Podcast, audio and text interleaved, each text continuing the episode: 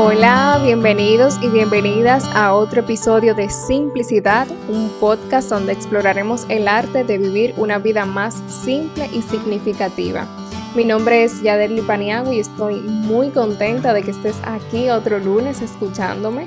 En el episodio del día de hoy quiero que hablemos de un tema que ha sido un factor común en los episodios anteriores y que tanto en el episodio de cómo lograr una vida basada en la simplicidad, en el episodio de la ansiedad y en el de los pensamientos, ha sido algo que les he mencionado que me gustaría que ustedes hicieran, pero realmente no les he dicho ya de una forma más específica cómo pueden desarrollarlo.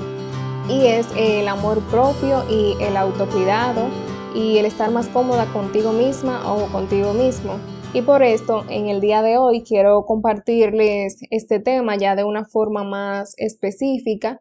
Y aunque sé que hay muchísimos videos en YouTube, podcast y todo sobre el amor propio, no me molesta compartirles este tema y recordarles la importancia que tiene para nosotros y para nuestra vida el hecho de que nos amemos y nos aceptemos como somos. Así que vamos a comenzar definiendo de una forma muy breve qué es el amor propio. Bueno, si nosotros investigamos, el amor propio se refiere a la práctica de valorarnos, aceptarnos tal y como somos y cuidarnos a nosotros mismos en lo emocional, en lo mental y en lo físico. Pero si tú me preguntaras a mí, ¿qué es para mí realmente el amor propio? Yo te diría que el amor propio es salir donde no te quieren, de donde no te respetan, es decir, basta cuando estén quitándote tu valor, es estar consciente cada día del potencial que tienes es poder estar solo o sola y entender que no necesitas depender de absolutamente nadie para lograr lo que deseas. Pero sobre todo es mirarte en un espejo y decirte gracias por todo lo que has luchado, gracias por ser tan tú. Y para hacer esto yo creo que primero debemos de preguntarnos ¿por qué nos cuesta tanto amarnos? ¿Por qué es tan difícil lograr esto? Yo creo que la causa principal son los comentarios de la gente. Cada día nosotros nos topamos con alguien que sin pedírselo vienen con el típico comentario como de que, ay, estás más flaca o tú como que estás comiendo mucho, te estás dañando o amiga, póngase en el gym para que coja un chin de forma. O sea, todo esto en cuanto a lo físico. Y en cuanto a lo emocional son esos comentarios como, ¿y qué es lo que tú inventas ahora? Cuando decides hacer algo nuevo, o ¿y con qué fuerza tú vas a lograr eso, mi hijo? Deja de perder tu tiempo. Entre muchísimos otros comentarios que quizás te lleguen a la mente. Pero quiero decirte que todo eso, cada comentario negativo que te dice una persona, es justo lo que piensan de sí mismo. Es el efecto espejo. Todo lo que te comentan, todo lo que te critican, lo que te juzgan, es simplemente lo que llevan dentro de sí y quieren cambiar y le pertenece a ellos. Es de allí donde nace entonces de todos esos comentarios el compararnos y el autoexigirnos por cumplir esos estándares que la gente ha creado durante años y que nos han hecho pensar que si no los alcanzamos no somos lo suficientemente buenos o que no tenemos el potencial para hacerlo. Y comenzamos a carecer de ese amor genuino hacia nosotros mismos. Por esta razón quiero compartirte una serie de características que presentan las personas que carecen de amor propio y quiero que intentes ver si te defines con algunas de ellas para luego entonces conocer cómo podemos cambiar esa percepción. Y la primera de ellas, sin lugar a dudas, es la baja autoestima. Cuando una persona carece de amor propio, se tiende a tener una visión negativa de sí misma, desconfía de sus habilidades y capacidades y se siente inferior a los demás lo que provoca una autocrítica excesiva. Y esto sucede cuando te juzgas o te criticas de manera negativa, incluso por errores insignificantes. Por más que intentes perdonarte por algún error, se te dificulta o te cuesta aceptar tus imperfecciones porque buscas constantemente la aprobación de los demás. Y esta es otra característica de estas personas. Sienten que deben ser aceptadas y reconocidas por los demás para sentirse valoradas o valorados.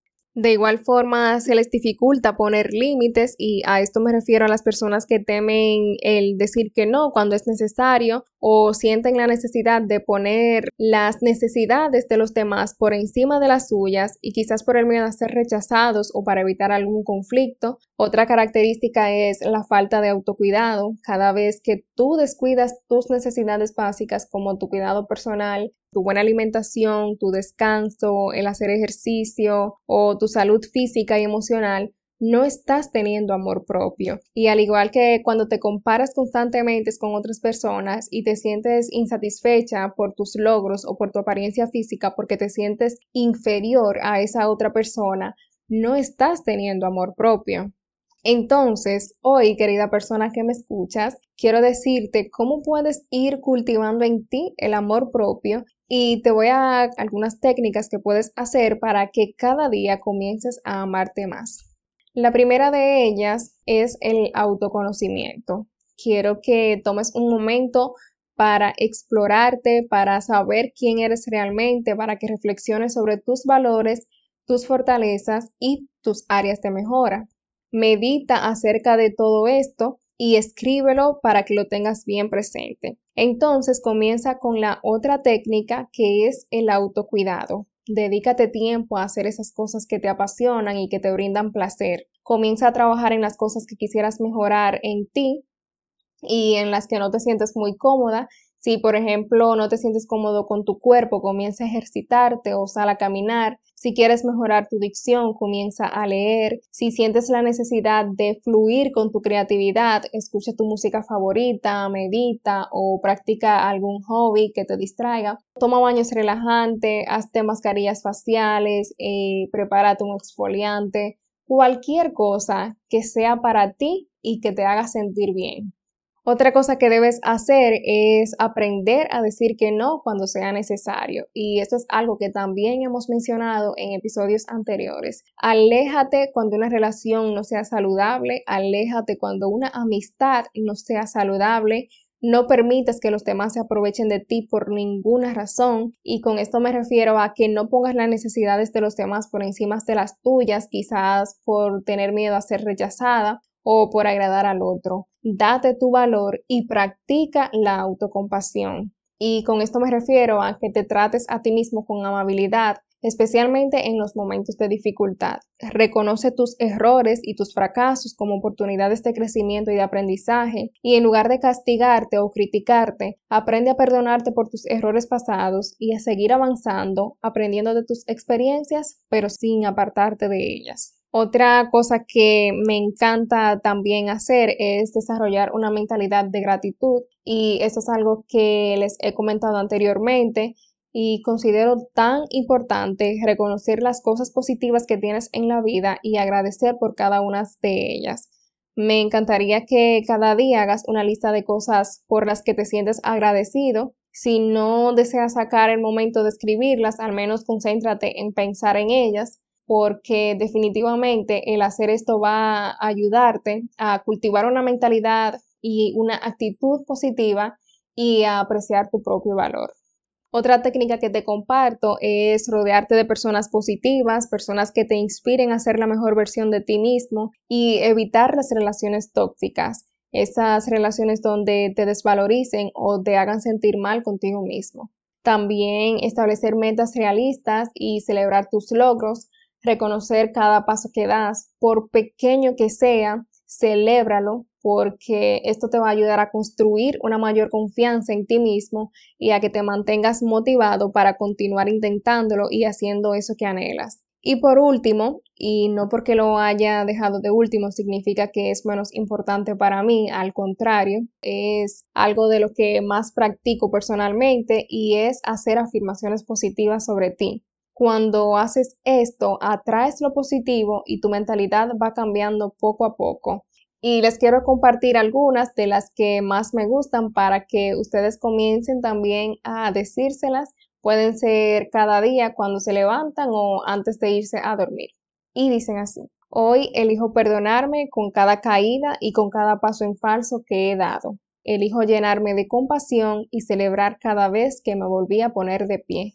Le agradezco a mi cuerpo por todo lo que hace por mí y todo lo que me permite hacer cada día. Me doy todo el amor que deseo recibir del mundo externo. Creo en mí, confío en mí y me amo como soy.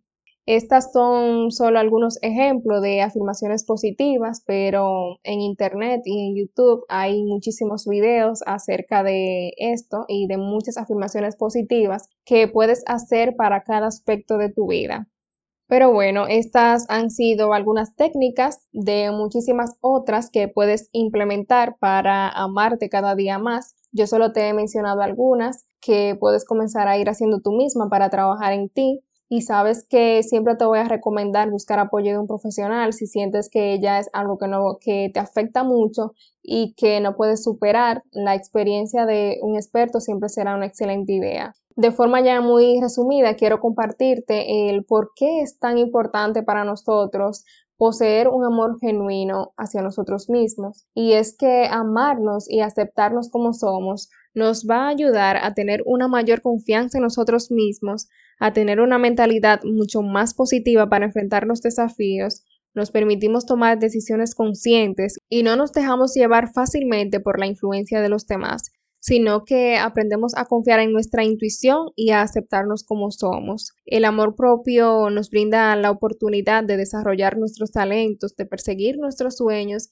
y de vivir una vida que se sienta mucho más significativa y plena. Y ya resumiéndoles todo lo que les he compartido el día de hoy, yo diría que el amor propio es esencial para nuestro bienestar en general. Nos permite tener una relación sana con nosotros mismos, establecer límites saludables, tomar decisiones conscientes y vivir una vida auténtica y plena. Cultivar el amor propio nos empodera y nos brinda la base para crear una vida mucho más significativa y satisfactoria. Recuerda que la práctica del amor propio es un viaje continuo y personal. Cada persona aquí es diferente. Experimenta con las técnicas que te compartí y encuentra las que mejor conecten contigo. A medida de que te comprometas a cultivar el amor propio, notarás cómo tu relación contigo mismo se va fortaleciendo y cómo esto va a influir positivamente en todos los aspectos de tu vida. Así que bueno, esto ha sido todo por el episodio de hoy. Espero que les haya gustado, que les ayude, que a partir de hoy comiencen a crear una vida basada en la simplicidad y en un amor propio genuino. Les deseo una bonita semana y será hasta la próxima. Bye bye.